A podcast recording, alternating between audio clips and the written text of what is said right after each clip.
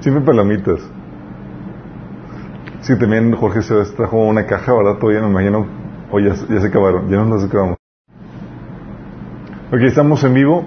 Vamos a comenzar con una oración por este tiempo en las manos de Dios. Que el Señor nos guíe en este estudio.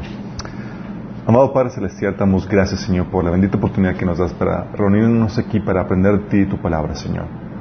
Es nuestra oración, Señor, que tú nos hables, que abres nuestro, entendimiento, nuestro corazón, para que tu palabra se siembra ahí, Señor, y produzca fruto que, tú has deseado en nuestras vidas. Habla atrás de mí, Señor.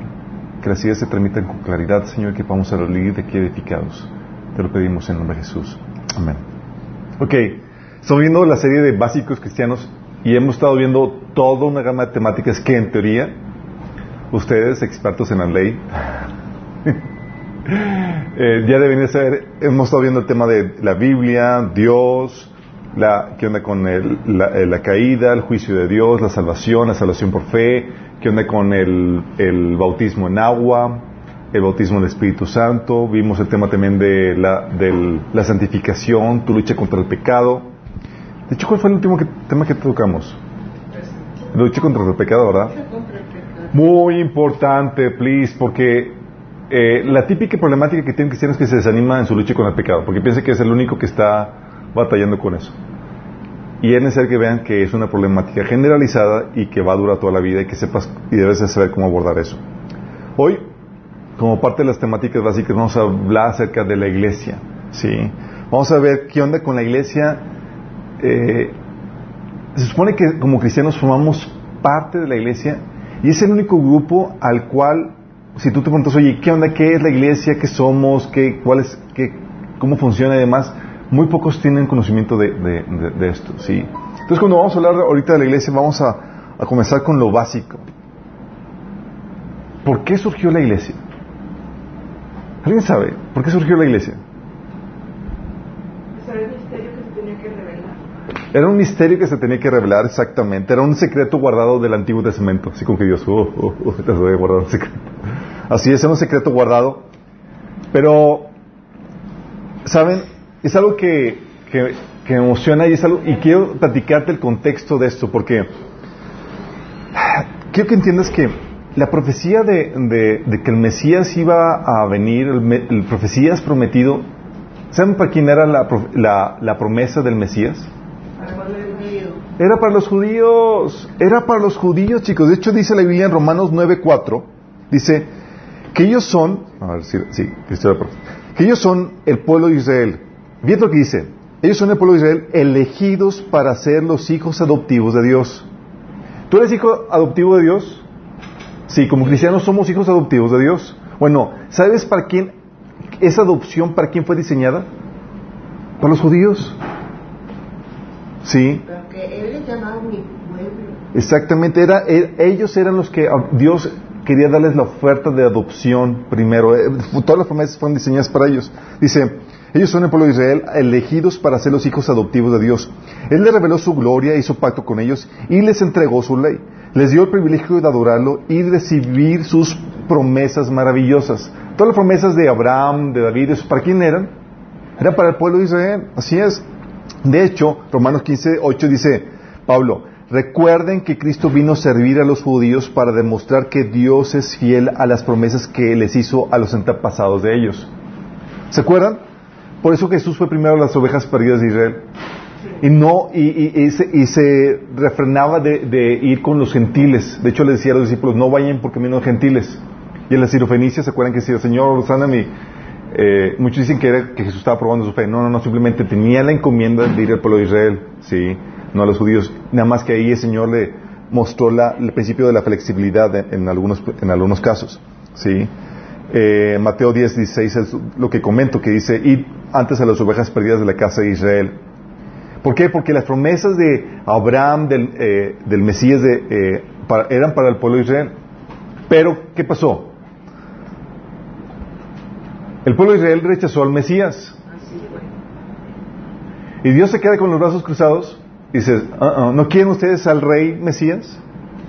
¿Ok? ¿Ustedes no lo quieren? Y se voltea Dios a los gentiles y dice, ¿quién quiere aceptar al rey Mesías? Sí, ahora sí tenemos Mesías para todo el mundo. Y empezó la oferta para todo el mundo. Dice Romanos 11:15 que el rechazo de ellos hizo que Dios ofreciera la salvación al resto del mundo. Sí. Ya, papá. Ante el rechazo a la invitación de, de que acepten al Mesías se extiende a todas las naciones. Ahora, ¿qué que entiendes esto? ¿Qué era lo que tenía que hacer Israel para recibir la bendición que venía con el Mesías? ¿Qué tenía que hacer? O sea, el Mesías apareció y demás, ¿y qué tenían que hacer ellos? ¿Quién se acuerda? Nada más aceptarlo como el rey Mesías, como, como el Mesías que, es, que era él. No tenían que pagarle una cuota, no tenían que hacer nada, era recibirlo como tal.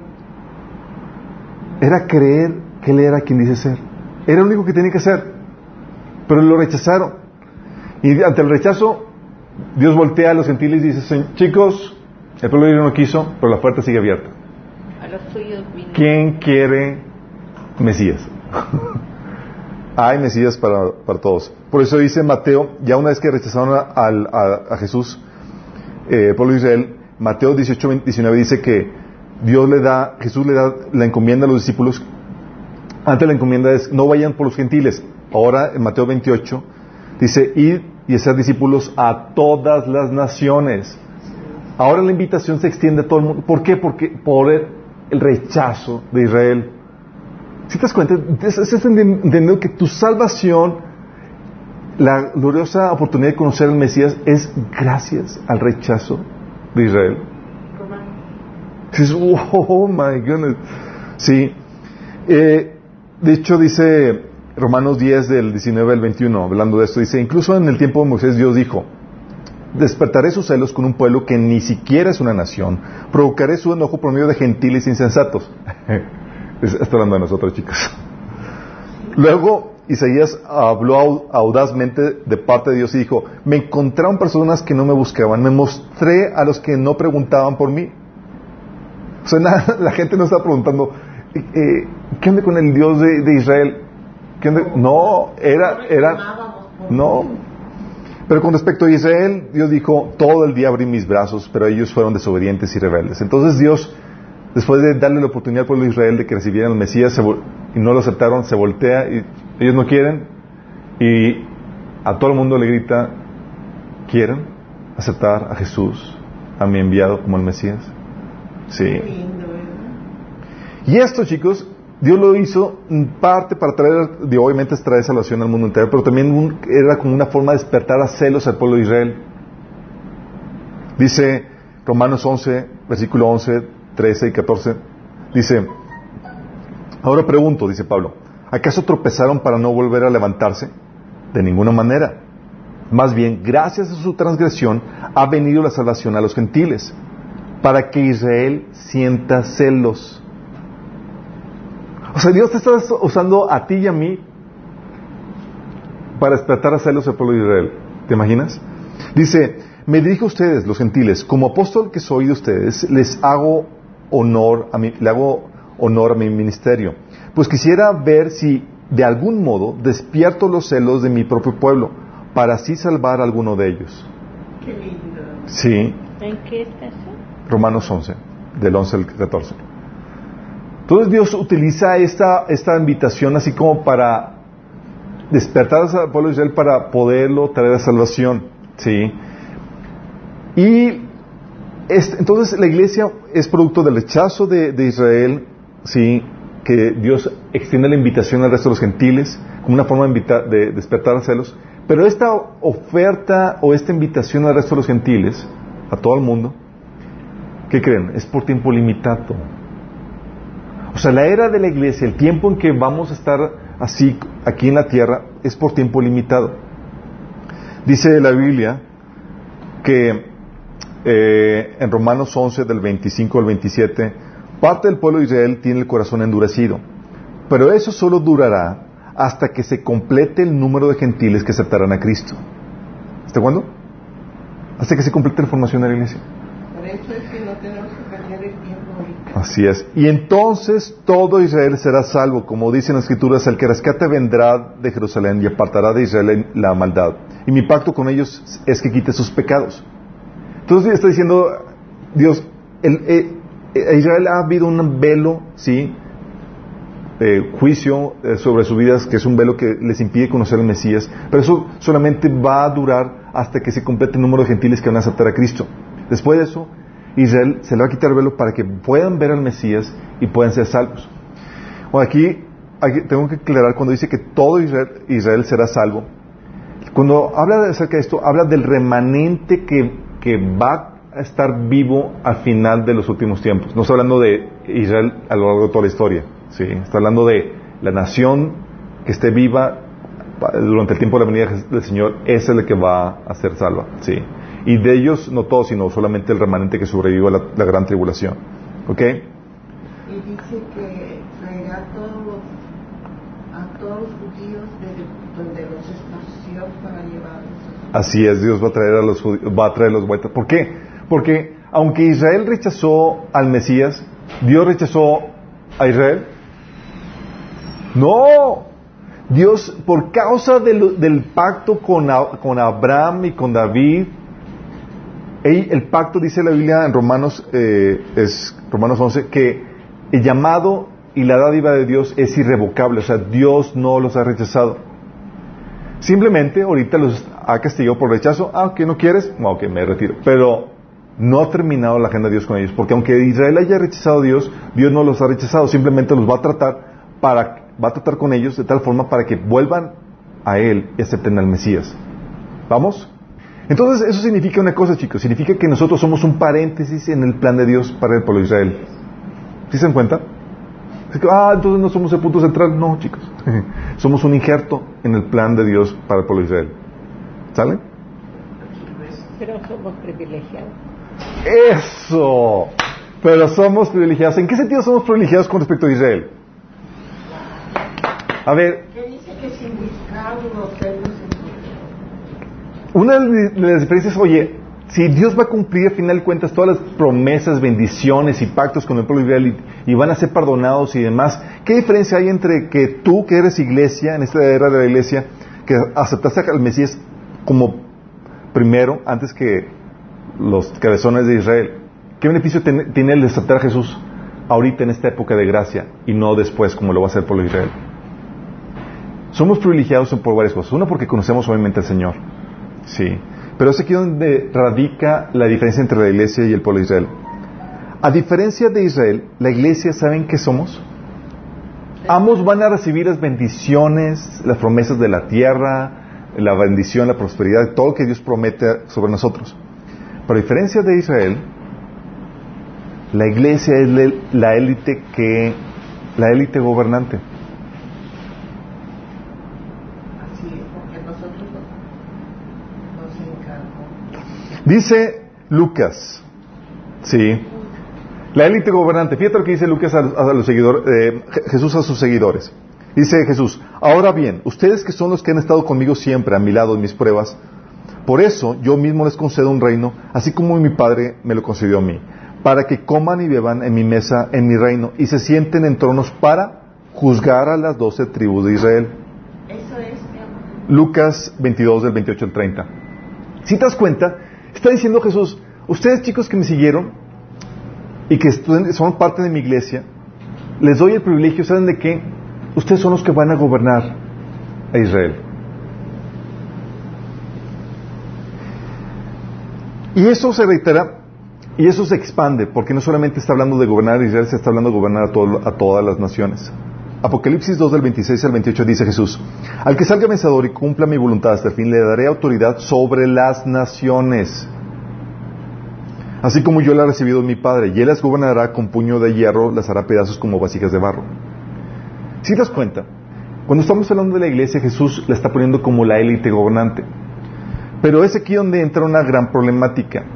¿Sí? ¿Por qué? Porque la promesa de gobierno, ¿saben a quién le fue dada? Al pueblo de Israel. Al pueblo de Israel, pero dentro del pueblo de Israel, ¿a quién, a quién se le prometió el, el reino? Por 10 puntos.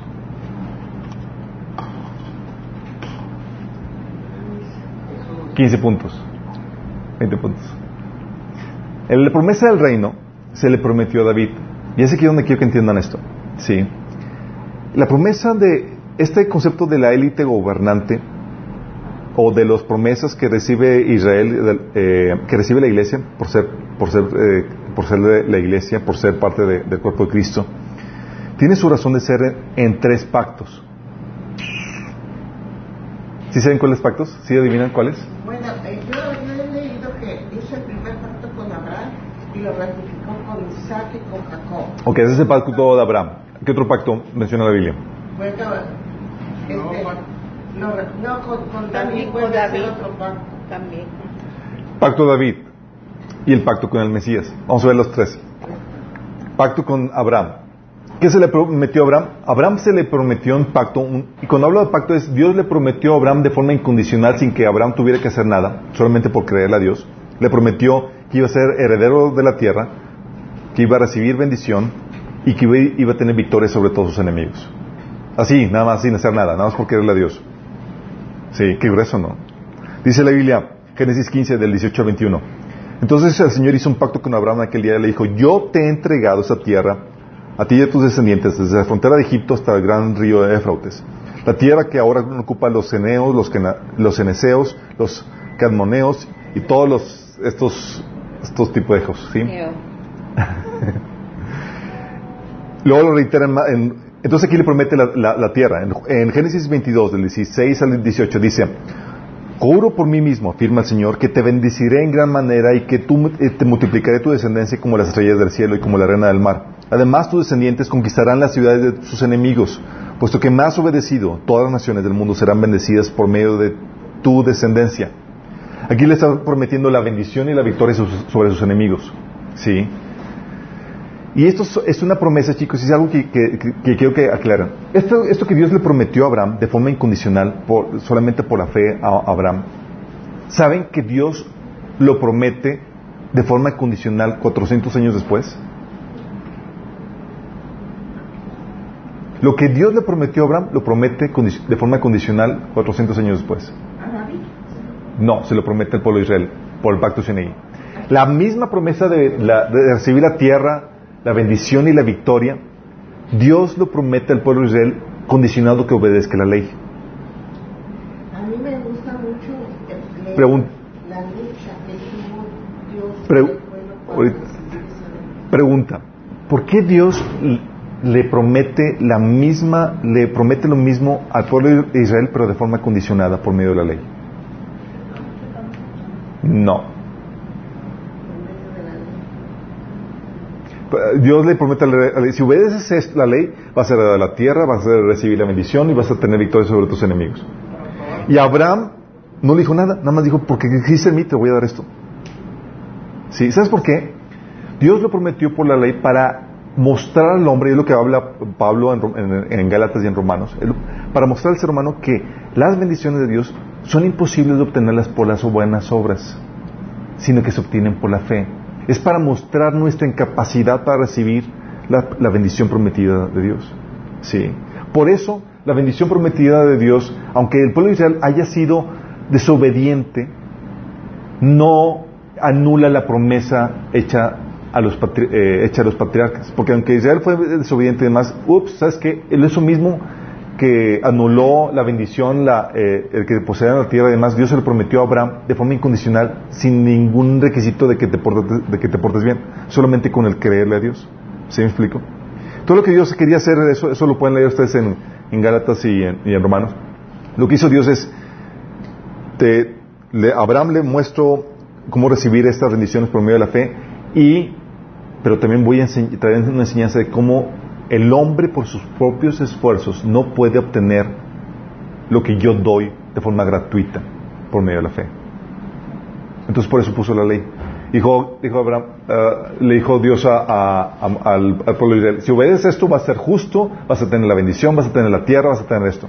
Pregunta, ¿podemos ser justos por medio de la ley? No. ¿Podemos recibir la bendición por medio de la ley? No. Nada de eso. Al contrario, recibimos maldición porque escrito está que maldito sea el que no, el que no guarde todo lo que está escrito en esta ley. ¿Sí? Y Jesús se tuvo que convertir en maldición por nosotros para recibir las justas demandas de la ley. Todo lo que Dios hizo fue, prometió lo mismo, y por eso eh, lo que hace Pablo es que le dice, enseña que, que Él es el Padre de la fe porque nos enseña al principio de la forma de recibir la justicia, la bendición, la victoria y la, herencia de la tierra es por medio de la fe, no por medio de las obras. ¿Sale? ¿Me explico? ¿Voy muy rápido? Sorry, es que tengo más tiempo. que me piden que, le baje el ritmo. O sea, les prometió algo que no era imposible en ellos recibir. Exactamente. Sí. Eh, pero que estaba reiterado por la promesa y por eso, aunque no desobedecieran, iba a llegar por como quiera, pero no por sus buenas obras, sino por la promesa hecha eh, Abraham de forma incondicional y porque Abraham lo creyó. ¿Sí? Exactamente de otro modo. ¿Sí? Entonces el pacto de Abraham. Ese es el pacto donde Dios le promete la tierra, la bendición, la victoria. ¿Sí? Y la justicia por medio de la fe. El pacto de Davínico. ¿Qué le promete Dios a David? Abraham le promete la tierra, la bendición y la victoria. A David le promete el reino. El gobernar sobre el pueblo de Israel es la familia gobernante. Sí, dice 1 Crónicas 7 del 10 al 14. Te anuncio además que yo, el Señor, te edificaré una casa. Le está diciendo esto a David. Cuando tu vida llegue a su fin y vayas a reunirte con tus antepasados, yo pondré en el trono a uno de tus descendientes, a uno de tus hijos, y afirmaré su reino. Será él quien construya una casa en mi honor y yo firmaré su trono para siempre. Yo seré su padre y él será mi hijo. Jamás le negaré mi amor como se lo negué a quien reinó antes que tú. Al contrario, para siempre lo estableceré en mi, en mi casa y en mi reino y su trono será firme para siempre. Está hablando de que la descendencia de David iba a gobernar para siempre. Es un pacto. Sí. Bueno, el pacto de Abraham y el pacto de David se cumplen, aunque se cumplieron parcialmente en el Antiguo Testamento, pero nunca a su plenitud. El pueblo de Israel nunca poseyó toda la tierra. Y no, no pudieron recibir toda la bendición ni toda la victoria sobre, sus enemigos. El reino de David fue menoscabado, disminuido y truncado por, eh, por el pecado. ¿sí? ¿Por qué? Porque estas promesas se cumplen plenamente hasta con Jesús. Jesús es el que viene a traer el reino y las bendiciones de la tierra, la victoria y la bendición al pueblo de Israel. Sí. Pero con Jesús no solamente se cumplen estos pactos. Dios es un pacto muy particularmente con el Mesías, con Jesús. En donde no solamente se van a cumplir estos, sino que Dios hace otro arreglo. Y este arreglo está fenomenal.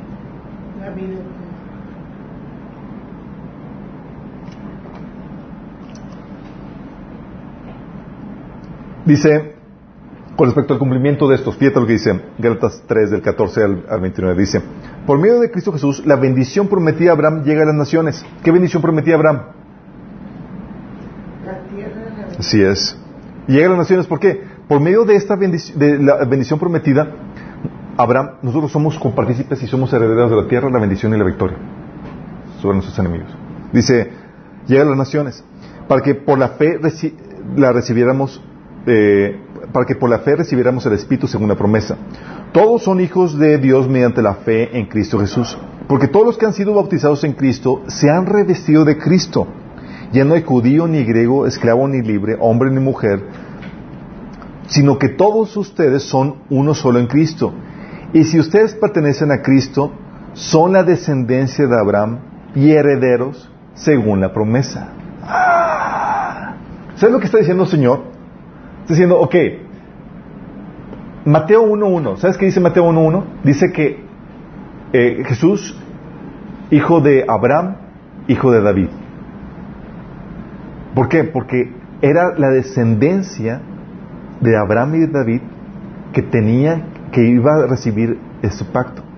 Y tú al creer en Cristo, tú te haces parte del cuerpo de Cristo y por tanto, heredero juntamente con Cristo de estos pactos. ¿Sí me explico? Um, por el pacto abrámico, los creyentes se nos promete la tierra. ¿Sí sabes que Jesús te prometió la tierra? No, no se acuerdan. Ay, chicos. Mateo 5:5. Dichosos los humildes porque recibirán la tierra como herencia. O dichosos los mansos. ¿Qué te, ¿Qué te está prometiendo? La tierra. ¿En base a qué? Legalmente, ¿en base a qué? Ah, porque el, era heredero de la promesa de Abraham de que recibiría la tierra. ¿Sí? Ah, se me olvidó comentar, el pacto divinico, ¿qué? Pero el pacto mesiánico, Jesús hace un pacto, Dios hace un pacto con, con, Jesús muy particular. En donde Dios dice, ¿sabes qué?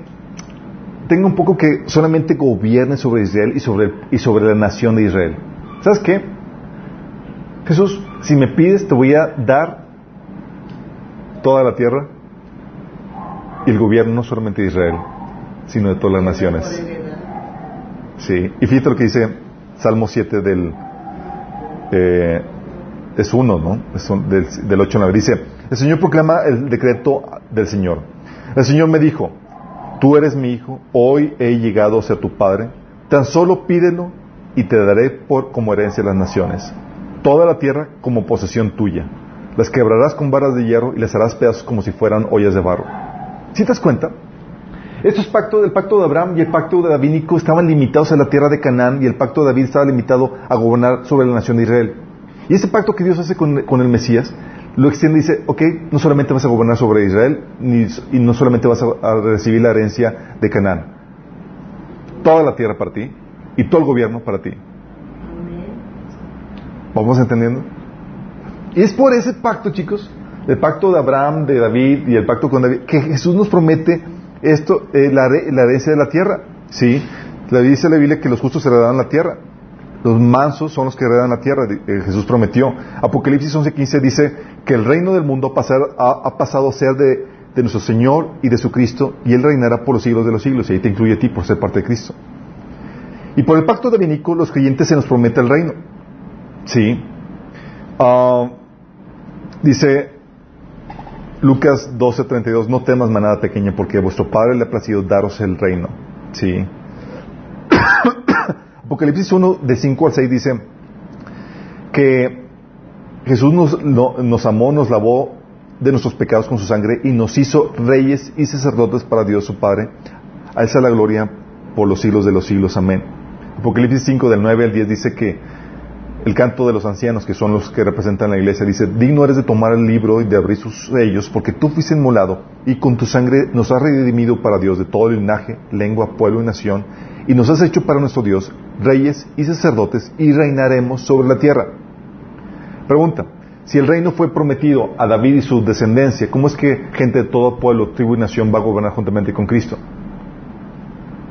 Porque al al ser hijo de Dios, ya te conviertes en parte de Cristo y por tanto heredero de la promesa del reino y heredero juntamente de, la tierra con Cristo de la promesa de Abraham y del pacto que Dios hizo con el Mesías. ¿Sí estamos entendiendo? Todo, este, digo, David tuvo toda esa visión de decir tantos, tantos salmos en que hablaba de que de Dios la tierra Entonces cuando, cuando, cuando Pablo habla de que somos herederos de las promesas hechas a David, a Abraham, estamos hablando de estas promesas, chicos. Y cuando Jesús te habla de que te invita a que tú reines con Él y que juntamente con Él vas a gobernar con vara de hierro y vas a, gobernar todas las naciones, está basado en estos pactos, chicos. ¿Sí? Por eso la iglesia se diferencia en Israel en que Israel es, es, es la que eh, es beneficiada de las, del reino que Cristo y su iglesia va a establecer en la tierra. Sí, somos por eso la élite gobernante. Sí, somos, vamos a ser las personas que vamos a, a ocupar los cargos de gobierno mientras que los demás disfrutan las bendiciones que vamos a traer al establecer el reino de Dios en la tierra. ¿Ya me explico? ¿Sí? Qué grande. Qué tremendo, ¿no? Ahora entienden la diferencia entre Israel. O dices, oye, ¿qué? Pues si Israel y, la iglesia van a recibir las bendiciones y todo eso. Sí, mi chavo. Pero nosotros somos los que vamos a establecer las bendiciones y vamos a gobernar. Israel va a ser el receptor de esas bendiciones. Todas esas cosas todavía no se entiende el pueblo de Israel. Lo que ha perdido. Lo va a entender. La Biblia dice que lo va a entender. Por eso, chicos, la iglesia es la receptora de los tres pactos, el pacto de Abraham, el pacto de David y el pacto mesiánico. ¿Sí? Y esto solo se recibe, chicos, porque hicimos algo muy sencillo. ¿Qué hicimos?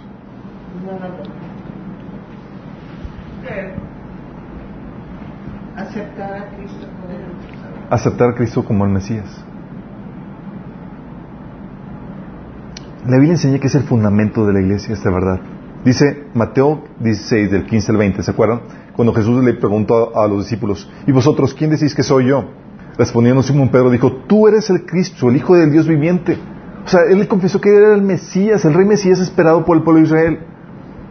Entonces le respondió Jesús, bienaventurado eres Simón, hijo de Jonás, porque no te lo reveló ni, ni carne ni sangre, sino mi Padre que está en los cielos. Y yo también te digo que tú eres Pedro, y sobre esta roca edificaré mi iglesia. ¿Qué es la? No es Pedro, está hablando de esta verdad de que Jesús es el Mesías. Sí. Y las puertas del Hades no prevalecerán contra ella, está hablando contra la iglesia. Y a ti te daré las llaves del reino de los cielos, y todo el que atares en la tierra será atado en los cielos, y todo lo que desatares en la tierra será desatado en los cielos. Esto, entonces mandó a los discípulos a que no dijesen que él era Jesús el Cristo, porque Dios quería que ellos lo, vieran por ellos mismos. ¿sí? Ah, esto que le dio las llaves a Pedro no solamente se las dio a Pedro, en el capítulo 18 también se menciona que se las dio a todo creyente. ¿sí? Todo lo que tú ates se, eh, tiene efectos en la tierra y en el cielo. Juan 20, 31 dice, hablando del apóstol Juan, pero estas eh, cosas se escribieron para que ustedes continúen creyendo que Jesús es el Mesías, el Cristo, el Hijo de Dios, y para que al creer en Él tengan vida por el poder de su nombre. Fíjate, toda esta herencia que tenemos es solamente por aceptar a Jesús como lo que es el Mesías, el Hijo de Dios, el Rey Mesías prometido. ¿Sí? Hechos 5.42 dice, y día tras día en el templo y de casa en casa no dejaban de enseñar y anunciar las buenas nuevas de que Jesús es el Mesías. Sí. Juan 1.12, que dice, mas a todos los que le recibieron, a los que creen en su nombre, les dio potestad de ser hechos hijos de Dios. Los que creen en su nombre, eh, de que Él es el Mesías. Por eso dijo Jesús en una ocasión en Juan 8.24, que si tú no crees que Él es quien afirma ser, en tus pecados vas a morir. Por eso, chicos, el fundamento de la iglesia es la creencia de que Jesús es el Cristo, el Hijo de Dios. Es la roca sobre la cual está basada la iglesia. La identidad de Jesús es el punto central del Evangelio. Como aceptar a Jesús como el Mesías, el Hijo de Dios, te transfiere del reino de las tinieblas al reino de Dios, es de esperarse que la identidad de Jesús sea uno de los puntos más atacados por el enemigo, chicos. Tiene sentido, ¿no?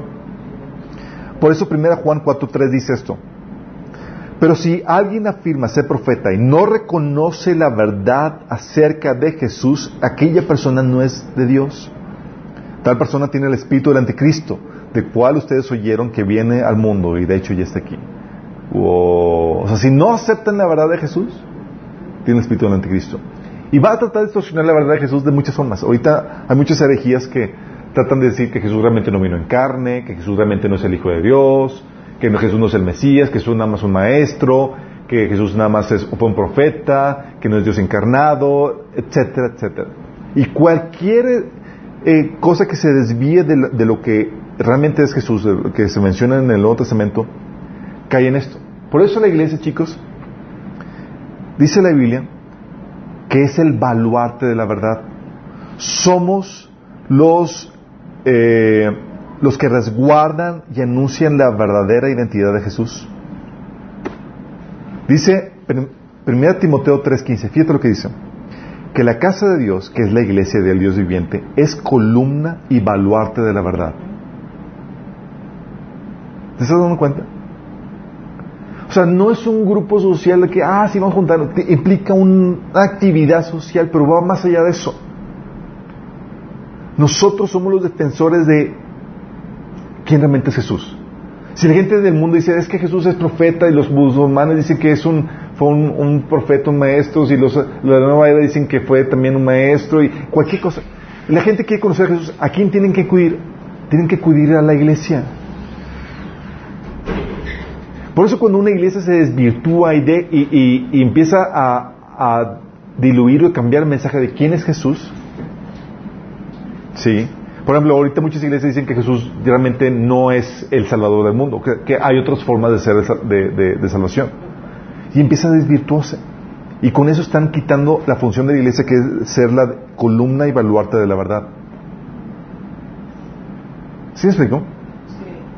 Por eso, la verdad de la palabra de Dios es, toma un punto crucial o central en nuestra función como iglesia. Nosotros somos los defensores de la verdad acerca de Cristo. ¿Entendemos, chicos? Sí. Ok, y esto nos lleva al siguiente punto.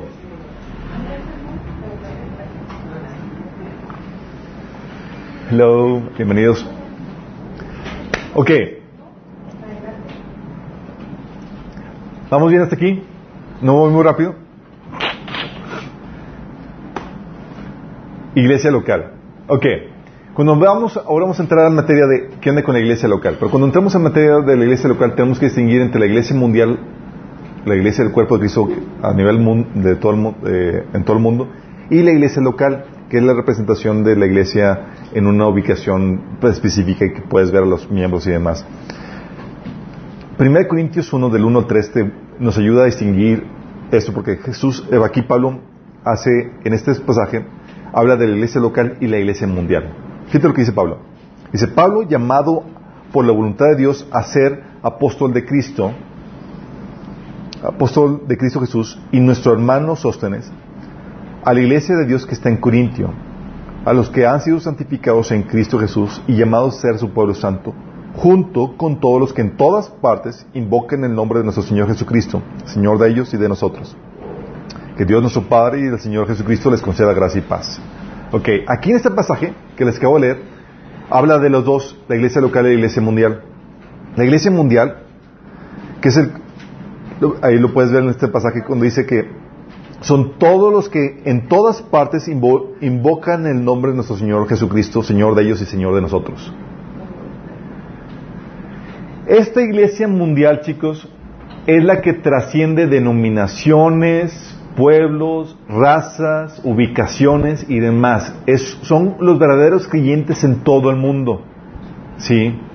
Esta es la iglesia mundial, es el cuerpo de Cristo. ¿Sí? Y tú como hacer parte del cuerpo de Cristo, tú formas parte de, este, de esta comunidad de creyentes a nivel eh, en todo el mundo. Pero, aunque tu membresía, aunque uh, recibir a Jesús te hace parte de esta membresía, tú también tienes que tener una membresía local. Y es ahí donde viene este versículo. Dice, cuando Pablo menciona la iglesia local, está hablando a la iglesia de Corintios específicamente. Dice, Pablo, a la iglesia de Dios que está en Corintio, a los que han sido santificados en, Cristo Jesús y llamados a ser su pueblo santo. Entonces, habla de, los, de la iglesia de Corintios y junto a los demás que invocan también el nombre de Jesús y que lo, y que lo aceptan como su Señor. ¿Sí? Es muy importante esto porque tú tienes una doble membresía, una membresía como parte del cuerpo de Cristo, pero también una membresía en la iglesia local a la cual tú debes de pertenecer. ¿sí? La membresía mundial, eh, el cuerpo de Cristo, ¿quién es el que hace el cuerpo de Cristo? Cristo. Jesús es el que hace el cuerpo de Cristo y Él tiene autoridad como cabeza del cuerpo de Cristo, tiene autoridad sobre todos los asuntos de todas las áreas del reino de Dios, todas las áreas de tu vida. La iglesia eh, local Dios puso a qué liderazgo? A los ancianos y a los pastores.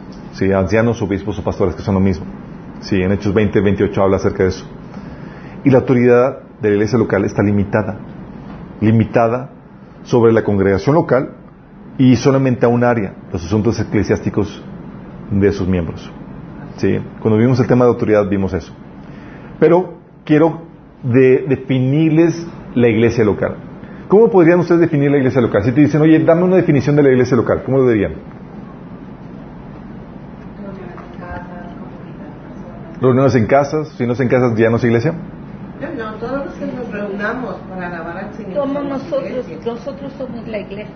Y si no, nosotros somos la iglesia, ¿te En este caso aquí, pero si vamos a un lugar más grande, somos los que estamos reunidos alabando al Señor. Somos el cuerpo de Cristo. Ok.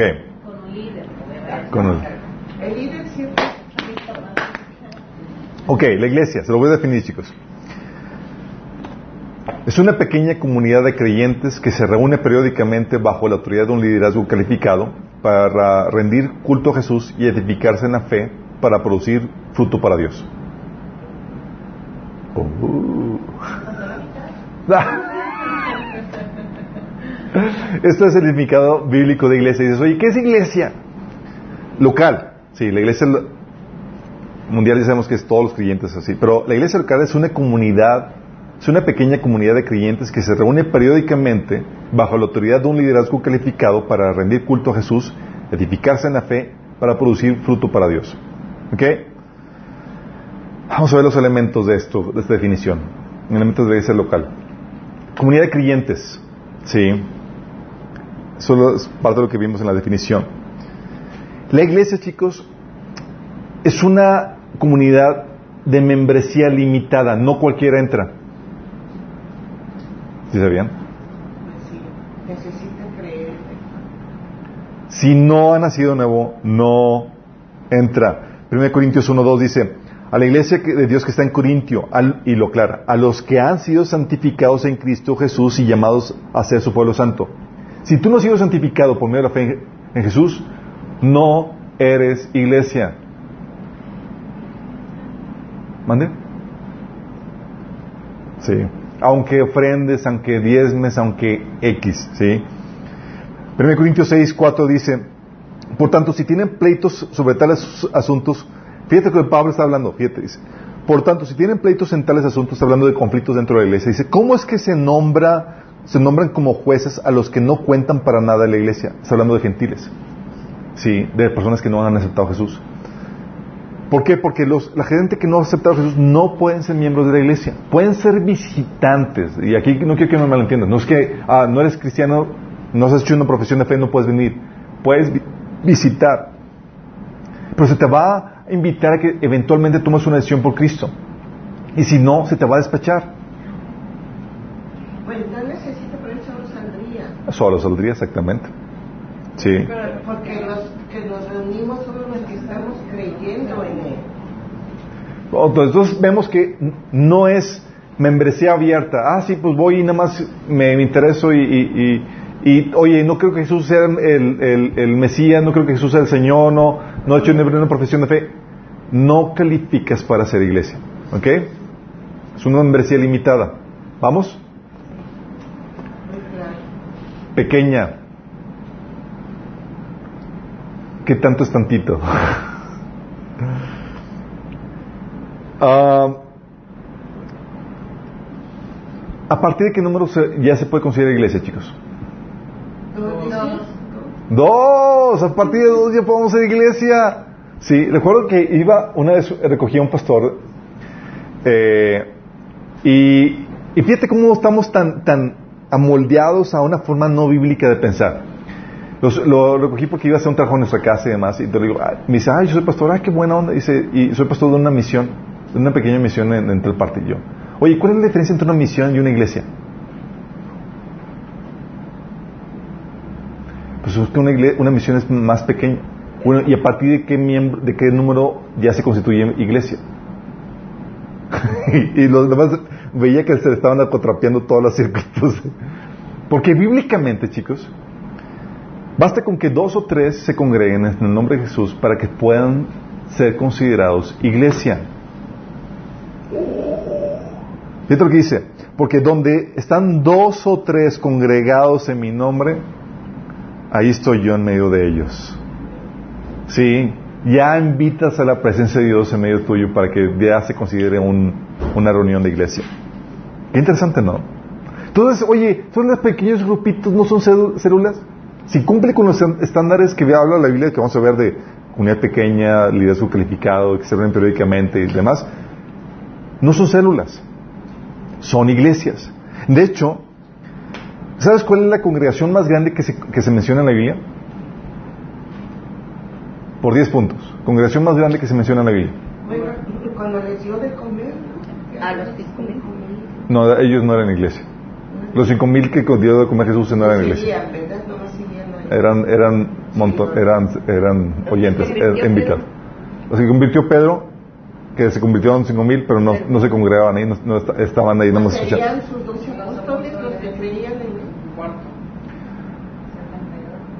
Pentecostés, 120 personas reunidas en el Pentecostés. Dice la Biblia que durante aquellos días, cuando aproximadamente 120 personas creyentes estaban juntos en un mismo lugar, Pedro se puso de pie y se dirigió a ellos. 120 personas es la congregación más grande. De hecho, interesantemente, interesantemente, chicos, ahora con estudios de, de- de sociología y de grupos y demás, han salido estudios de donde la, la comunidad eh, y el número idóneo máximo para una pequeña comunidad para que pueda relacionarse, conocerse y demás es de 120 personas. Tal como la Biblia mencionaba, ¿sí? De hecho, dices, oye, mencionan de que se convirtieron en la primera predicación de Pablo, 3.000 personas, luego 5.000 después y demás. ¿Qué hicieron ellos con tantas conversiones? ¿Qué hubieras hecho tú? Pues, se convirtieron 3.000 casas con ellas.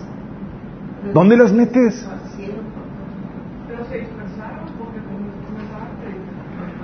Si eso hubiera sucedido ahorita, chicos, ¿sabes que, ¿sabes que a dónde se metían? Todos ellos se, se distribuyeron en casas, se reunían en casas. Esos cinco mil, esos tres mil personas en casas se distribuían. Por eso decía, decía en Hechos que no dejaban de enseñar a los apóstoles de casa en casa. Fíjate, fíjate, fíjate la lógica de esto. Si tú y yo estuviéramos ahorita por todo, como no- hemos sido endoctrinados por la cultura y demás, si tú y yo hubiéramos estado ahí, lo primero que hubiéramos hecho si hubiéramos tenido la conversión de 5.000, 3.000 personas, lo primero que hubiéramos hecho era hacer la colecta pro construcción de templo. Y mega, mega. Y meter a todos ahí. Sí, hubiera sido brutal, así, el auditorio y toda la cosa, y meter los 3.000 y 5.000 personas. Si hubiéramos nosotros por el paradigma que tenemos, los apóstoles no hacían eso. ¿Sí? ¿Sabes qué hicieron? Se distribuían en casas. ¿Sí? De hecho, Romanos 16 habla de la, la- todas las reuniones de... ca- Fíjate, déjame darte un dato histórico. La iglesia primitiva, todo su crecimiento durante los primeros tres siglos fue en casas. La primera construcción de edificio grande y demás fue cuando la iglesia se unió con el imperio romano y fue bajo el auspicio del gobierno que se pagó las primeras iglesias ya como construcción, como, como lugares. Pero antes no era así. Antes eran en casa. Sí. Es que también tenían problemas de que eran perseguidos. La Torre de Babel no era iglesia, eso son varios siglos al principio. Manda. Tenían el problema de que eran perseguidos. Entonces ellos estaban conscientes de lo que había sucedido con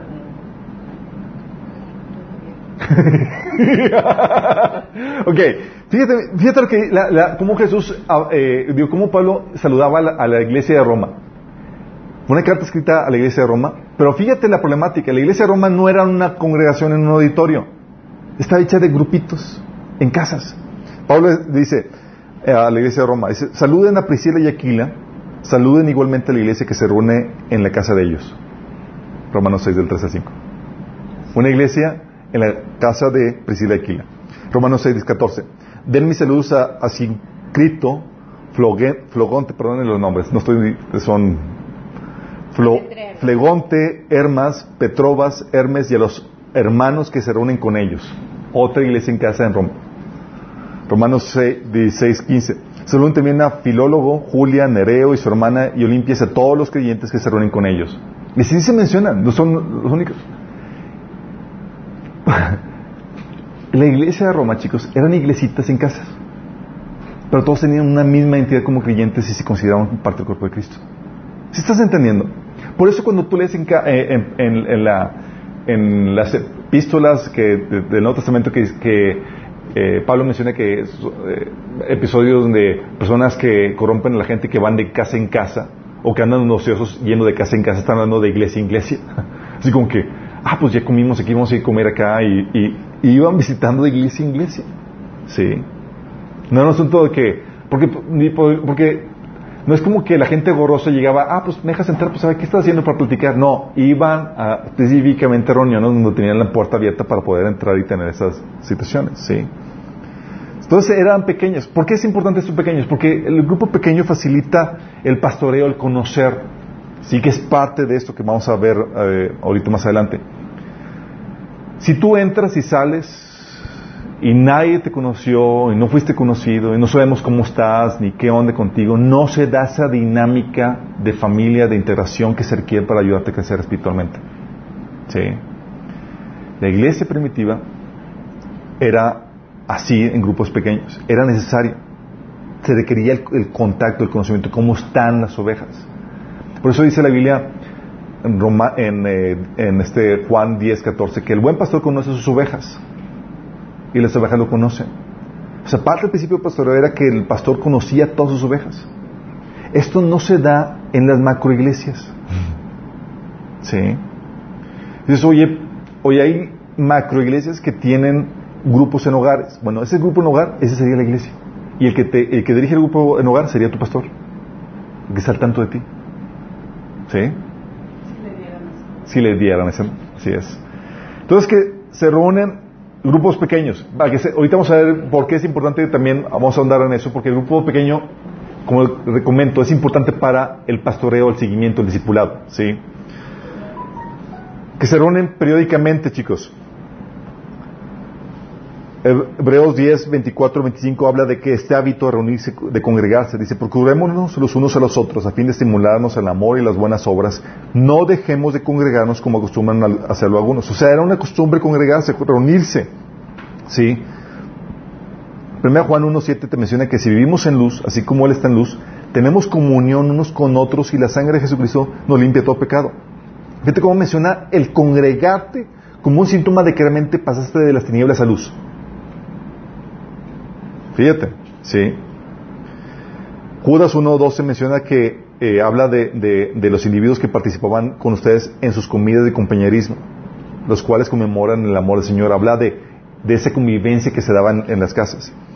Hechos 2.42 dice que los cristianos perseveraron en la doctrina de los apóstoles y en, la comunión unos con otros en el partimiento de, de los panes y las oraciones. ¿Cómo persistían en la comunión unos con otros, en, el congregarse. Porque un hábito era congregarse. Se congregaban típicamente, no había un qué tan frecuente, pero históricamente la Biblia menciona que se reunían cada domingo, primer día de semana. Tenían, eh, la, carta de Corintios habla acerca de eso. Se reunían típicamente lo que sería un domingo en la noche, que era para nosotros sábado en la noche, porque ya es que para los judíos comenzaba los domingos en la, en la noche, ¿sí? Eh, el otro elemento de la iglesia local tiene que ser bajo un liderazgo calificado. Es decir, no cualquiera puede ser pastor. En la Biblia cuando tú ves pastor, anciano o obispo es la misma cosa. ¿Sale? Tito 1.5 menciona cómo Pablo dejó a, a Tito en Creta, dice, para que pusiera ancianos. Dice, te dejé en la isla de Creta para que pudieras terminar nuestro trabajo ahí y nombrar ancianos en cada ciudad, tal como te lo indiqué, porque se necesitaba gente que pastoreara la iglesia. ¿sí? Y te menciona cuáles son las, la Biblia te menciona qué calificaciones debe tener el liderazgo. Fíjate lo que dice, Tito 1 del 6 al 9. Fíjate las calificaciones del. También lo menciona en Timoteo capítulo 3. Pero voy a leer las de Tito. Dice, el anciano debe de llevar una vida intachable serle fiel a su esposa y, a sus, y sus hijos deben ser creyentes que no tengan una reputación de ser desenfrenados ni rebeldes. Pues un anciano es un administrador de la casa de Dios y debe vivir de manera intachable. No debe ser arrogante, ni iracundo, ni emborracharse, ni ser violento, ni deshonesto con el dinero. Al contrario, debe, ser, debe recibir huéspedes en su casa con agrado y amar lo que es bueno. Debe vivir sabiamente, ser justo tiene que llevar una vida de devoción y disciplina, debe apegarse a la palabra fiel según la enseñanza que recibió, de modo que también pueda exhortar a otros con la sana doctrina y refutar a los que se opongan. Tú les haces calificaciones, chicos, y ustedes voltean a ver, y muchas iglesias quedarían descalificadas. Dices, ah, pues eh, mi pastor no, es, eh, eh, sí es es arrogante. Sí. Y también los diáconos, ahí mismo, eh, digo, en 1 Timoteo capítulo 3 del 8 al 12 habla que incluso había, había requisitos para los que ocupaban eh, una labor administrativa en la iglesia, que son los diáconos. Se los dejo ahí de tarea, en ese pasaje. Por eso menciono que tiene que ser bajo un liderazgo calificado. No cualquiera podía levantarse a pastorear una iglesia. Hay estándares que la Biblia establece. Y si tú quieres pastorear una iglesia, tú lees los estándares. Sí, 1 Timoteo, los pasajes que leí, y 1 Timoteo capítulo 3, menciona qué características debes de tener tú para aspirar a dicho puesto. No es como que, ah, pues yo voy a empezar en mi iglesia. ¿Ya tienes esto? Si no, síguete puliendo, síguete forjando y desarrollando lo que Dios quiere para ti. Sí. Pero no cualquiera aplica y no cualquiera puede estar calificado para hacerlo. Otro elemento de la definición que vimos. Se reúnen con el propósito de rendir culto a Jesús y edificarse mutuamente en la fe, chicos. No es una reunión de cafecito para charlar y vamos a reunirnos. No, no, no. Es, nos reunimos con el propósito de rendirle culto a Jesús, alabarlo, adorarlo, ¿sí? y edificarnos en la fe con algún don, con alguna palabra, con enseñanza. ¿sí? 1 Corintios 4, 14, 26 dice, ¿qué concluimos, hermanos? Que cuando se reúnan, cada uno puede tener un himno, que ahí va la devoción al Señor, un himno para cantar a Jesús, una enseñanza, una revelación, un mensaje en lenguas, una interpretación. Todo esto debe hacerse para edificación de la iglesia. Sí, entonces, rendirle culto a Jesús y edificar a los creyentes. Efesios 5 del 19 al 20 dice, anímense unos a otros con salmos, himnos y canciones espirituales. Fíjate cómo menciona. Había un tiempo de salmos, himnos y cánticos espirituales en la iglesia. Y también dice, canten y alaben al Señor con el, corazón, dando siempre gracias a Dios el Padre por todo en el nombre del Señor Jesucristo. Colosenses 3 dice, dice que habite en ustedes la palabra de Cristo con toda su riqueza, instruyanse y aconsejense unos a otros con toda sabiduría, canten salmos, himnos y canciones espirituales de Dios con gratitud de corazón. ¿Sí? Eh, Hechos 13, del 1 al 2, habla de cómo eh, tenían reuniones y eran reuniones para rendirle culto al Señor. ¿Sí? Esas son las reuniones en la iglesia, no es una reunión cualquiera. Por ejemplo, esta reunión que estamos teniendo donde cantamos al Señor y somos edificados en la fe, tiene los elementos de una iglesia. ¿Sale? Cinco, ¿para qué? Es, te edificas, rindes culto al Señor, pero no es para que te la pases bien, chicos. La iglesia es un centro de entrenamiento para que tú produzcas fruto para Dios. ¿Sí? Es decir, las reuniones son de entrenamiento, de culto, donde se desarrolla tu, devoción al Señor y pero también se te entrena para que puedas producir las obras que Dios preparó para ti. ¿Qué frutos? Eso lo vemos en, varios talleres, pero eh, el fruto que Dios espera a ti es tu devoción por Dios, santidad o obediencia, fruto de carácter, fruto del ministerio que es el servicio al cuerpo de Cristo y el de buenas obras que es el servicio fuera de la iglesia, ¿sí? Y discípulos.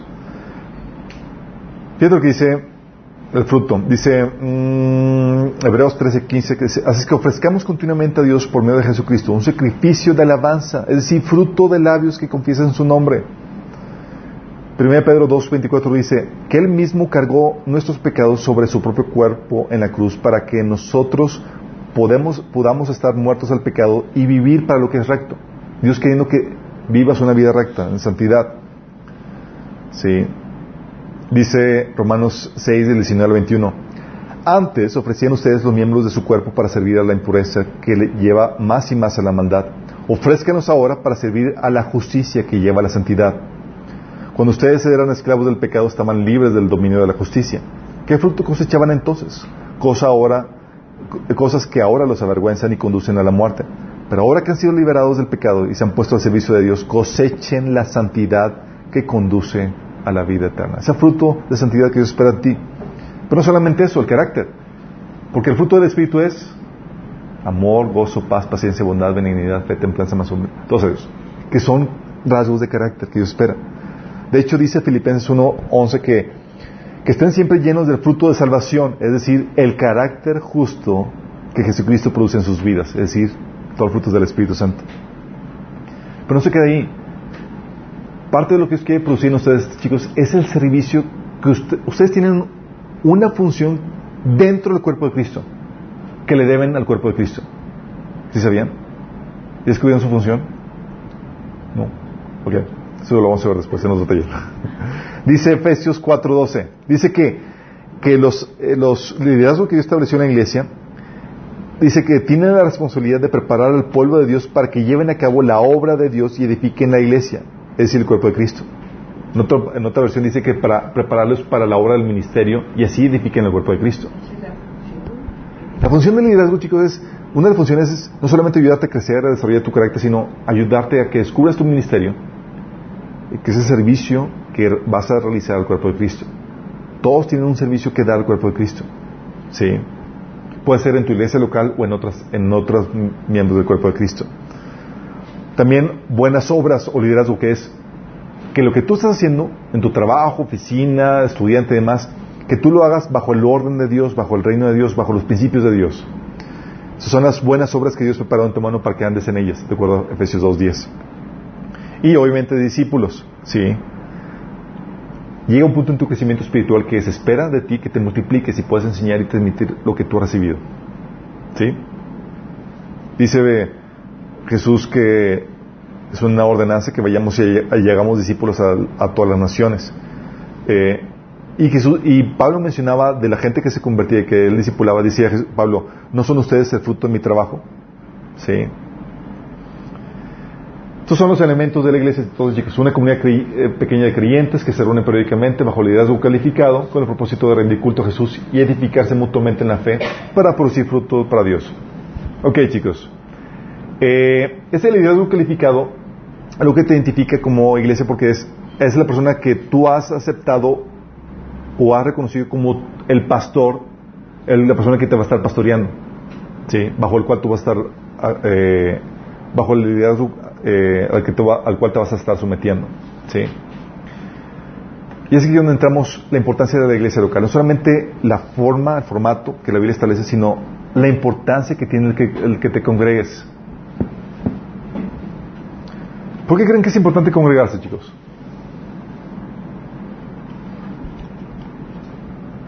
para que te guíen. Para que te guíen, No, Para que conozcan más de palabra. para que conozcan más de tu palabra, para ponerte al corriente del último chisme. Para aprender, ¿Para qué? Ok, para aprender. ¿Por qué no, como muchos lo hacen ya, ver las aplicaciones desde tu casa?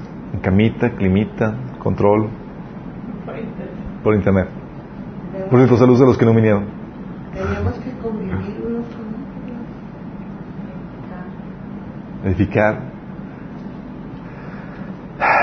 Ok, déjame explicarte esto. Cuando tú naces de nuevo, cuando tú aceptas a Jesús como tu Señor y Salvador, naces en la familia de Dios. Sí. Y la Biblia enseña que la familia de Dios, chicos, es lo que dice Efesios 2, 19. Dice, así que ahora ustedes, los gentiles, ya no son desconocidos ni extranjeros, son ciudadanos junto con todo el pueblo santo de Dios. Son miembros de la familia de Dios. Uh. Y esta familia, chicos, tiene sus rasgos muy interesantes. Se han visto las familiares que están todos los locos. Bueno, Marcos 10, 29 al 30, fíjate lo que Jesús dijo. Dijo que, le aseguro que todo el que por mi causa y la del Evangelio haya dejado casa, hermanos, hermanas, padre, hijos o terrenos, recibirá cien veces más en este tiempo casas, hermanos, hermanas, padres, hijos, terrenos, aunque con persecuciones. Y en la edad venidera la vida eterna. Porque cuando sigues a Jesús, tú recibes una familia. Casas, hermanos, hermanas, padres, hijos y terrenos de ellos que están a tu disposición. ¿Por qué? Porque Jesús es interesante que Biblia enseña a darle una prioridad especial a la familia de, de Dios. Aún más importante que la familia física. Fíjate. Mateo 12, del 46 al 50, Jesús dijo- pasó este, este episodio con Jesús. Dice, mientras Jesús hablaba, le hablaba a la multitud, se presentó su madre y sus hermanos. Se quedaron afuera y, de- y deseaban hablar con él. Alguien les dijo, tu madre y tus hermanos están afuera y quieren hablar contigo. ¿Quién es mi madre y quiénes son mis hermanos? replicó Jesús. Ura. Señalando a sus discípulos, añadió, aquí tienen a mi madre y a mis hermanos. Pues mi hermano, mi hermana y mi madre son los que hacen la voluntad de mi Padre que está en el cielo. Órale. ¿Estás entendiendo la, la dimensión? Estás diciendo, ¿sabes qué? La familia espiritual toma preeminencia a la familia física porque al final de cuentas vas a estar con ella toda la eternidad. Vale que nos empecemos a llevar bien, chicos. Por eso Galatas 6, 10 eh, dice, por lo tanto, siempre que tengamos la oportunidad, hagamos el bien a todos, en especial a la familia de la fe. O sea, tomándonos un cariño especial mutuamente, sí, unos por otros. Porque naces en la familia de Dios y sabes qué, chicos, necesitas un proceso de crianza espiritual para tu supervivencia y tu crecimiento. A ver, chicos, así como en lo natural, ¿han, han ido así a, a- a- a un hospital a- para ver el nacimiento de, de un bebé y demás? Sí, sí sale ahí, lo, lo ven en la, en la, en el cunero y demás. ¿Creen que ese bebé pudiera sobrevivir por sí mismo? Aún si tuviera dos, tres años, ¿pudiera sobrevivir por sí mismo? No. Lo mismo sucede con, la, con nosotros, chicos. Dice la Biblia que,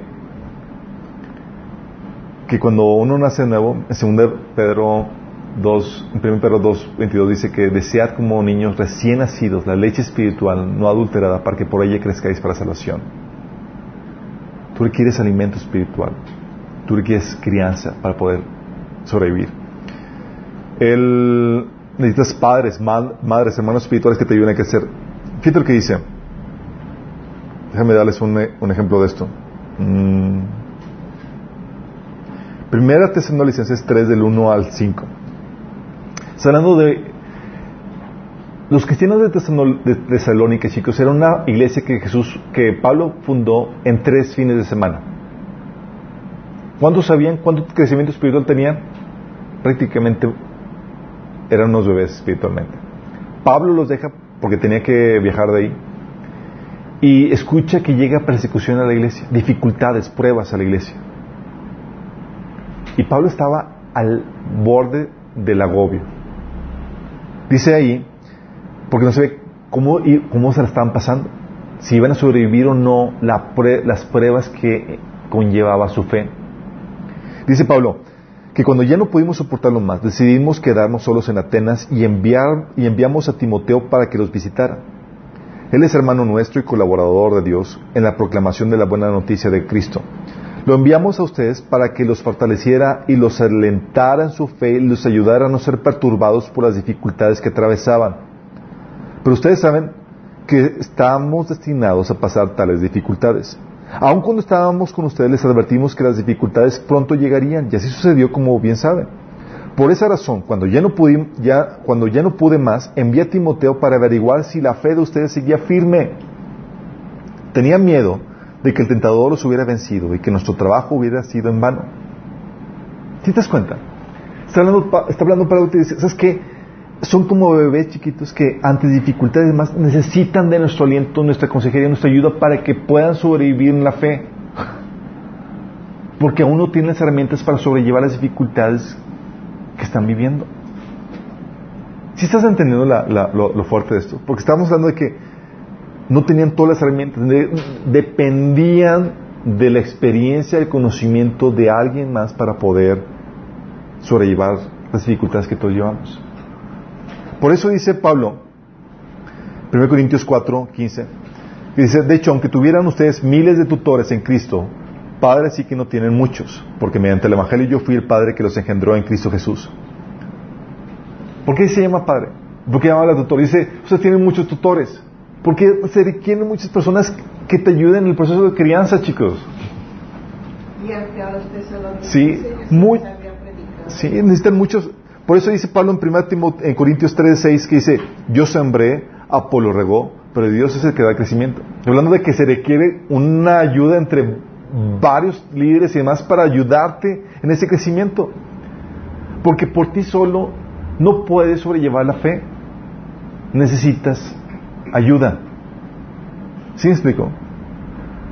¿Sí les ha pasado gente que abandona la fe o se desvía por doctrinas engañosas o las problemáticas en la vida normales no las pudieron sobrellevar y demás y dificultades, etcétera, y abandona la fe, se enfría? Sí. Porque no tenían, no, no estaban lo suficientemente maduros para sobrellevar eso. Es como cuando, si abandonas a un niño de cuatro, tres años solo, ¿qué hace? ¿Cómo sobrevive? Por eso dice la Biblia en Efesios 4 del 11 al 15 que él mismo constituyó a unos apóstoles, a otros profetas, a otros evangelistas y a otros pastores y maestros a fin de capacitar al pueblo de Dios para la obra del servicio, para edificar el cuerpo de Cristo. De este modo, todos llegaremos a la unidad de la fe y del conocimiento del Hijo de Dios, a una humanidad perfecta que, es conforme a la plena estatura de Cristo. Así ya no seremos niños que son zarandeados por las olas y llevados de aquí para allá por todo el viento de enseñanza, por la astucia, por la astucia y los artificios de quienes emplean artimañas engañosas. Más bien, al vivir la verdad en el amor, creceremos hasta ser en todo como aquel que es la cabeza, es decir, Cristo. Fíjate, está diciendo que Dios puso todo ese liderazgo para ayudarte a crecer, para que no seas niño que son días desviados y fácilmente engañados. ¿Sí? Fíjate cómo menciona Pablo esta, esta paternidad que se da de esa familia de Dios. Dice, aunque como apóstoles de Cristo hubiéramos sido exigentes con ustedes, los tratamos con delicadeza, como una, madre que mamante cuida a sus hijos. Fíjate cómo llama el proceso de crianza aquí espiritual. Así que nosotros, por el cariño que les tenemos, nos deleitamos en compartir con ustedes no solo el Evangelio de Dios, sino también nuestra vida. Tanto llegamos a quererlos. Recordarán, hermanos, nuestros esfuerzos y fatigas para proclamarles el Evangelio de Dios y cómo trabajamos día y noche para no hacerles carga. Dios y ustedes me son testigos de que, de que nos comportamos con ustedes los creyentes de una forma santa, justa y reprochable. Saben también que cada uno de ustedes lo hemos tratado como trata un padre a sus propios hijos. Los hemos animado, consolado y exhortado a llevar una vida digna de Dios que los llamó a su reino y a su gloria. Fíjate cómo menciona que tratamos como hijos, como padres así tratan a sus hijos. Por eso, chicos, porque cuando naces en una iglesia, chicos, naces en la familia de Dios y necesitas un proceso de crianza espiritual para tu supervivencia y crecimiento. ¿Por qué creen que uno de los requisitos del pastor, ¿sabes qué? ¿Qué requisito tiene el pastor? Sí, clave en este proceso de crianza es que debe de ser un buen padre de familia. Es un requisito. Fíjate lo que dice 1 Timoteo 3 de 4 a 5. Que requisito de los pastores es que deben gobernar bien su casa y hacer que sus hijos le obedezcan con el debido respeto. Porque el que no sabe gobernar su propia familia, ¿cómo podrá cuidar a la iglesia de Dios? ¿Por qué creen, chicos? Porque es la misma cosa. Así como que hay uno que se portó mal, que dale pavo pavo. Hay uno ahí que hay que cambiarle pañal. Hay que y sí, la misma situación. Sí, y si el pastor no sabe tener a sus hijos en disciplina y poner orden en su casa, ¿qué puede esperar en la iglesia? Si no sabe criar bien a sus hijos, ¿cómo va a criar bien a la familia de Dios? ¿Sí? Por eso, parte del requisito del pastor es que sean hospitalarios. Sí. Y no solamente es importante porque naces en la familia de Dios y necesitas ayuda en ese proceso de crianza, sí. Necesitas que te ayuden a crecer, que te disciplinen, que te enseñen, que te eduquen espiritualmente, que te enseñen los caminos de Dios, sino también porque Dios nos hizo interdependientes, chicos.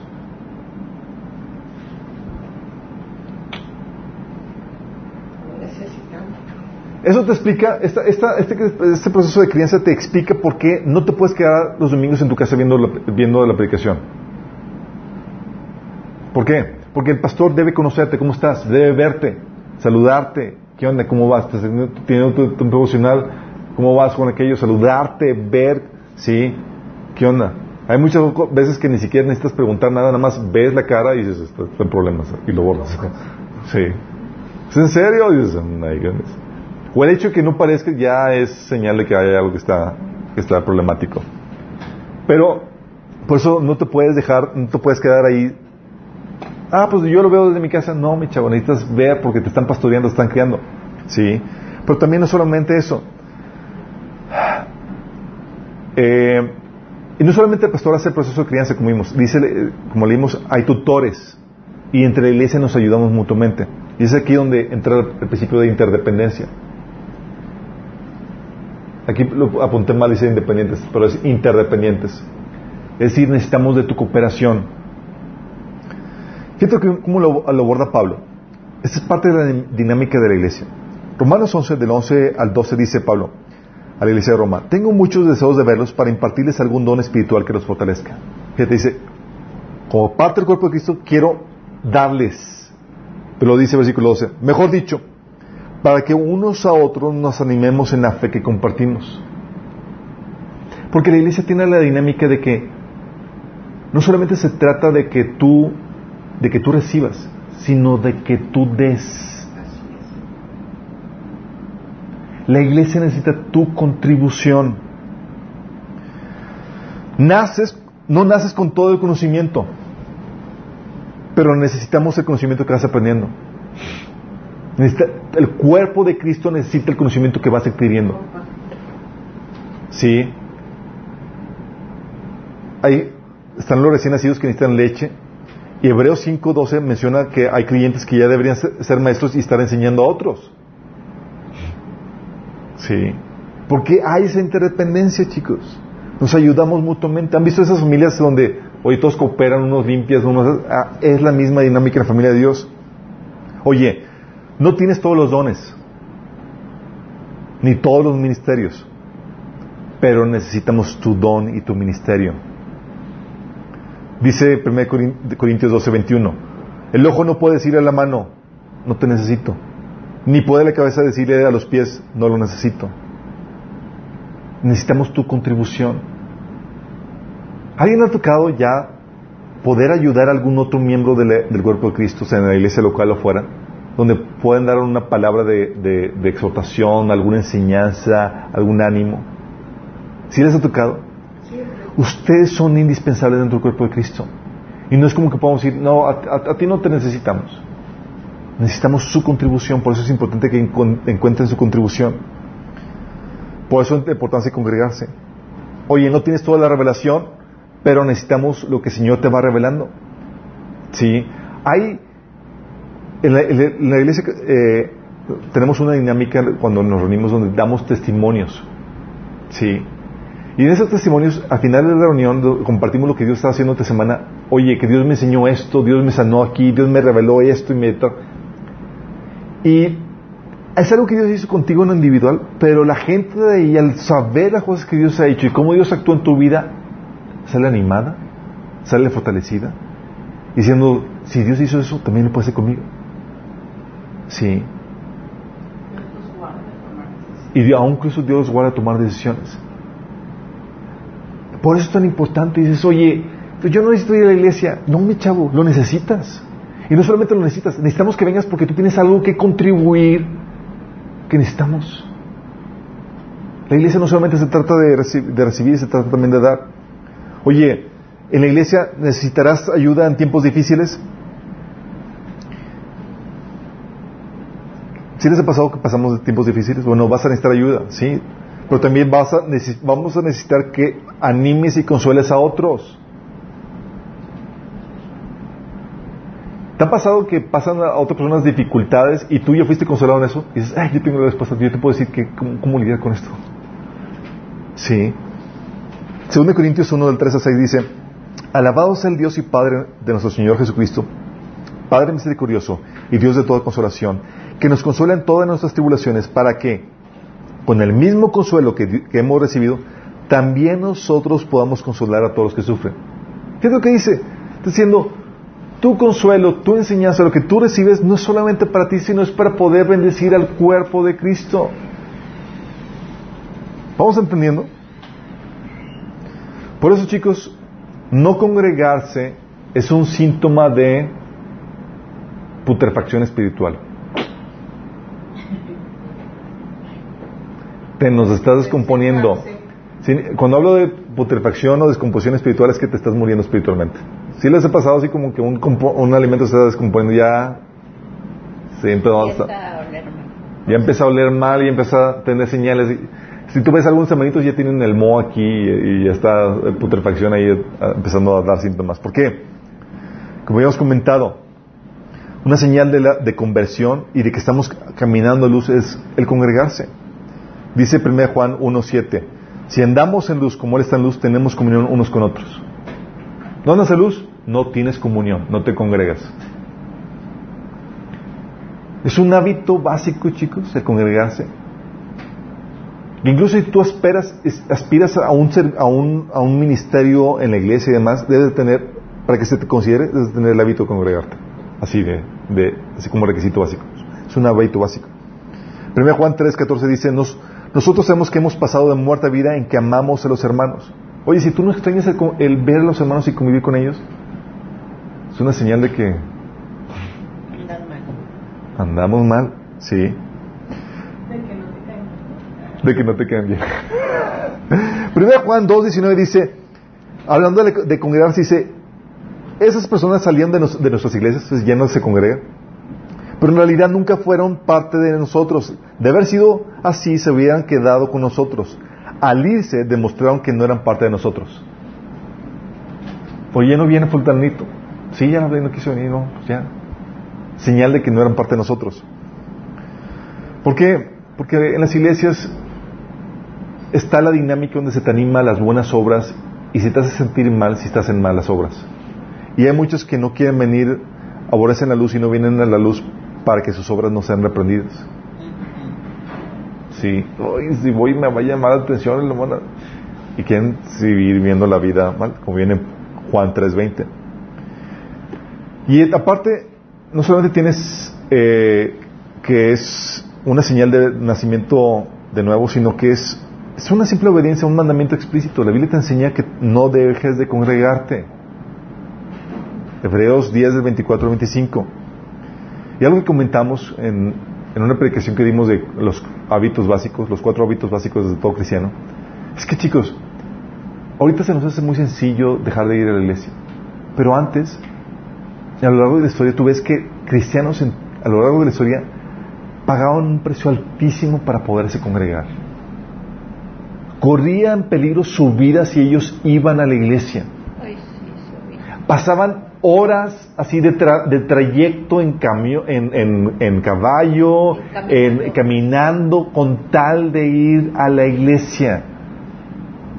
Y nosotros así como que...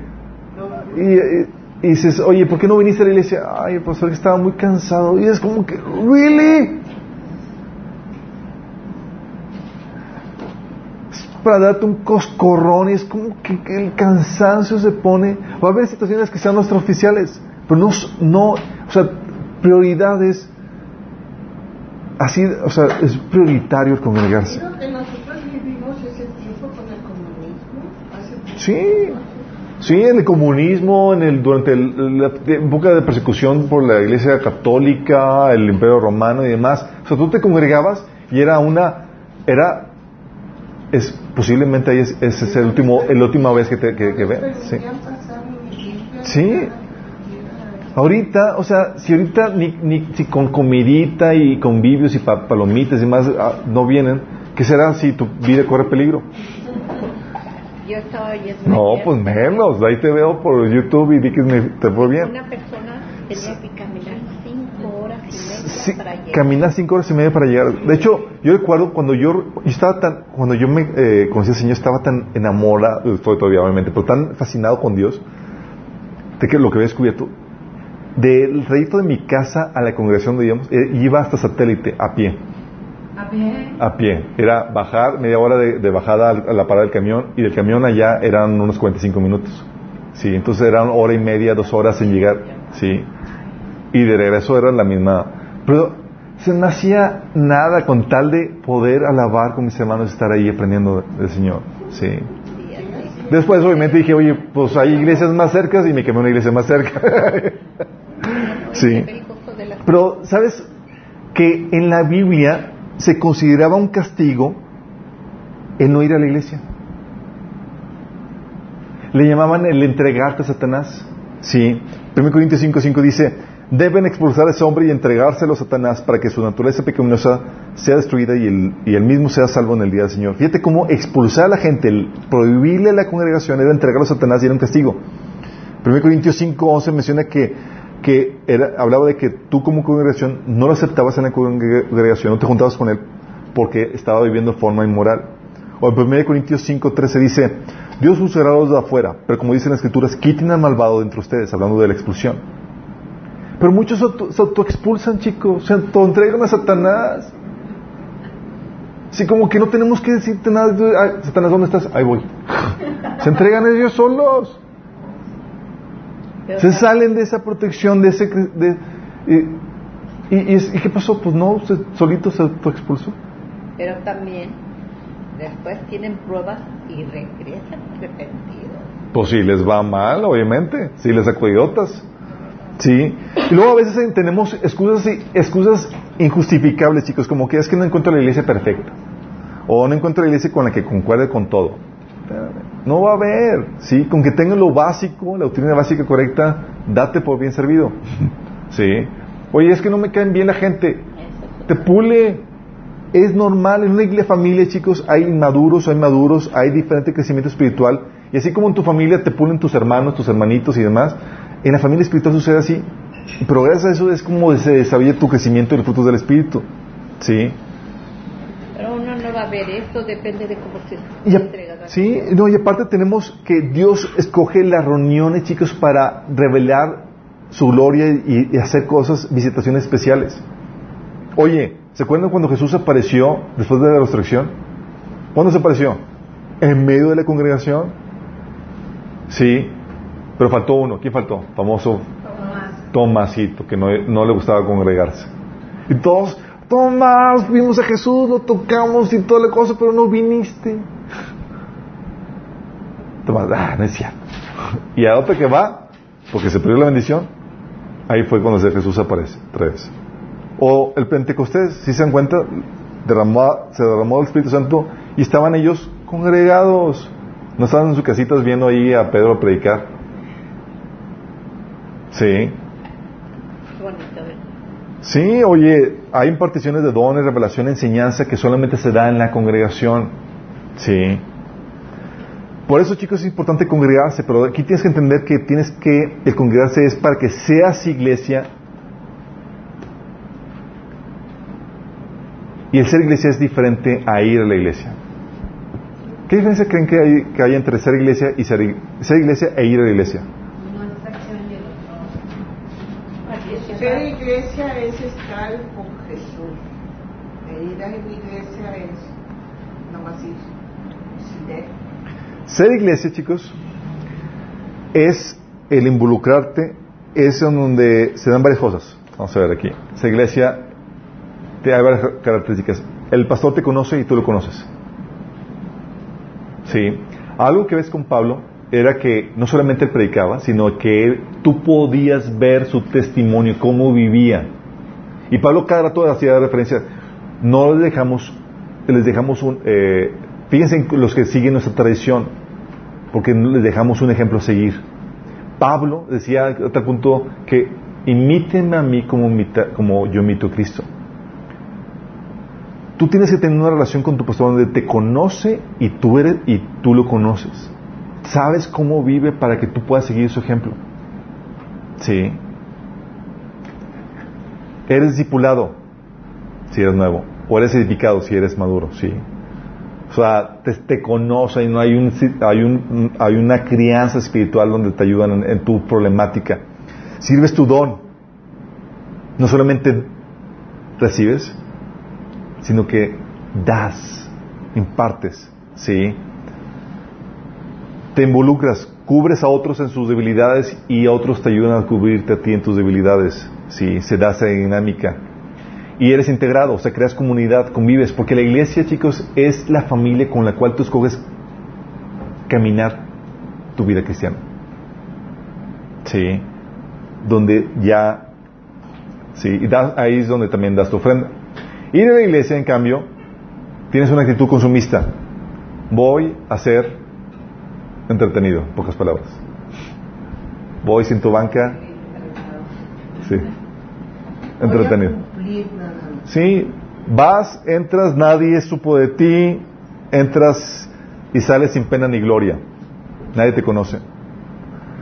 Una vez un caso de una, de un, en una iglesia de un pastor que, que llega él sin darse cuenta de, de esta problemática, se llega eh, desde el púlpito y dice, acaba de venir una, una hermana, dice el pastor.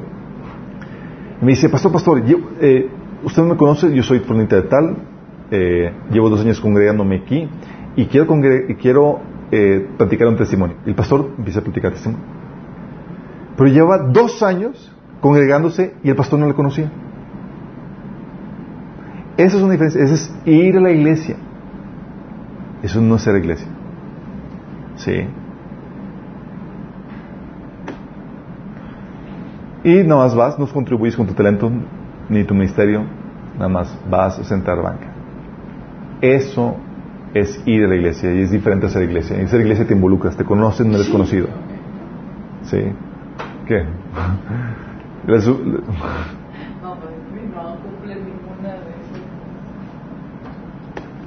sí, por eso les digo que para muchos el ser iglesia, chicos, está en las microiglesias, está en, sus, en, en las, en las células. Sí, lamentablemente no, no- estamos conscientes de que ellos tomen responsabilidad por la gente ni que cumplan con las calificaciones que la Biblia marca de los pastores. Eh, propósito de iglesia, chicos, hay dos propósitos. El escatológico.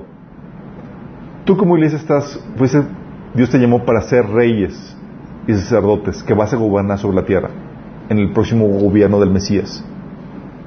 Pero ahorita, nuestra función como iglesia es traer personas a Cristo, enlistarlas como miembros, conducirlas a madurez y equiparlas para el ministerio, con el propósito de que magnifiquen a Dios. La iglesia es la familia de Dios donde nos ayudamos mutuamente en el proceso de crianza. Los líderes ayudando al crecimiento a ti para que tú busques fruto. Y ahorita en la iglesia estamos aquí para llamar al mundo entero acerca de las buenas nuevas de Cristo, de que ahorita pueden entregarse, tener la vida eterna y formar parte del reino de- de- del Mesías. ¿Sí? Cuando vayas a escoger una iglesia, chicos, el elemento que tienes que conocer es la doctrina. Primer punto, no es estacionamiento, clima, doctrina.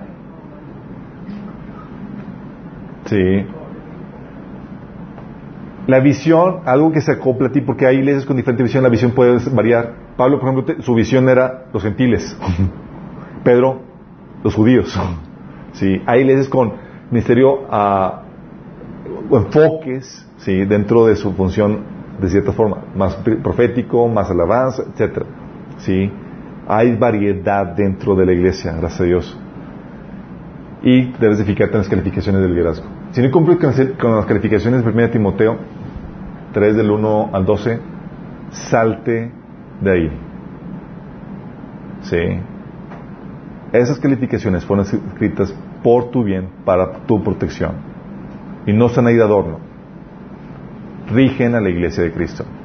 ¿Ok? ¿Qué es eso de calificación? Las calificaciones estamos hablando de los requisitos que debe tomar, que debe de tener el pastor de la iglesia. ¿Sí?